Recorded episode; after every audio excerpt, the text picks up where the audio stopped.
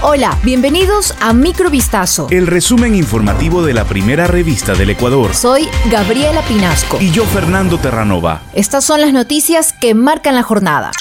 El Ministerio de Salud Pública presentó una denuncia en la Fiscalía como reacción a los reportes de cobros ilegales en la maternidad Matilde Hidalgo de Procel de Guayaquil, localizada en el Guasmo, según indicó en su cuenta oficial de Twitter el domingo. El comunicado oficial afirmaba que la denuncia presentada sería por el delito de un supuesto tráfico de influencias y que los hechos irregulares ya se encuentran bajo investigación. Los cobros ilegales, que fluctúan entre la cantidad de 150 y 200 dólares, se efectuaban con el fin de otorgar cupos dentro de la maternidad a mujeres embarazadas por medio de procesos extraoficiales. Un plantón liderado por un sector de los taxistas ha provocado este lunes el cierre de algunas vías en el centro histórico de Quito, donde se encuentra la alcaldía. La Agencia Metropolitana de Tránsito informó que se registró una gran aglomeración de personas en la calle García Moreno, una de las principales del centro histórico.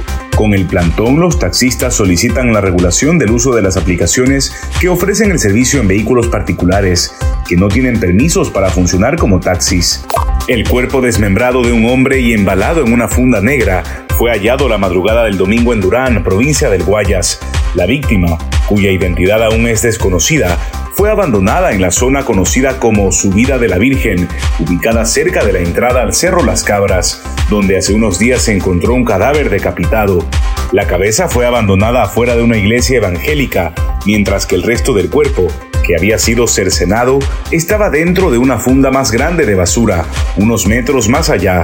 Fue un agente de la Policía Nacional quien encontró las partes humanas. El coronel Henry Herrera, jefe de la DINASER en la zona 8, relató que dentro de la funda grande se encontraron seis bultos. En cada uno tenían embalados partes de cuerpo humano.